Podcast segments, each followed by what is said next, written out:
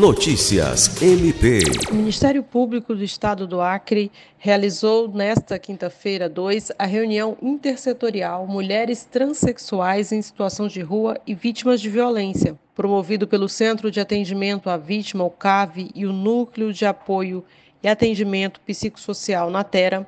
O encontro reuniu representantes de diversas entidades ligadas ao acolhimento às pessoas em situação de rua e mulheres trans.